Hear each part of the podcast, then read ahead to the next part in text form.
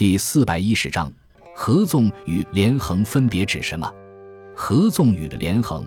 指的是战国时期列国之间为了配合自己的军事行动和捍卫自身的国家利益，而根据随时变化的政治形势所采取的两种不同的外交策略。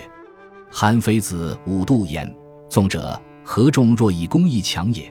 横者，是一强以攻众弱也。”到了战国后期，由于秦国独强，实力远远超过其他各国。合纵就主要指的是东方六国相联合，以共同抵御西方强大的秦国；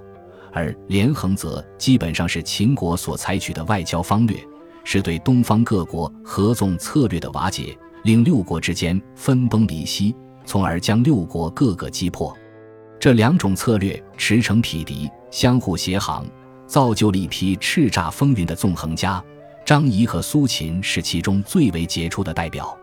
东方各国之间因为有着明显的利益分歧，面对日益强大的秦国，只图取眼前的一时利益，而缺乏长远的筹算，并不能够真正的联合一心，这使得合纵政策始终没有得到良好的执行。结果是秦国的连横策略占据上风，最终六国相继覆灭，秦国结束了长达数百年的诸侯纷争，实现了天下的统一。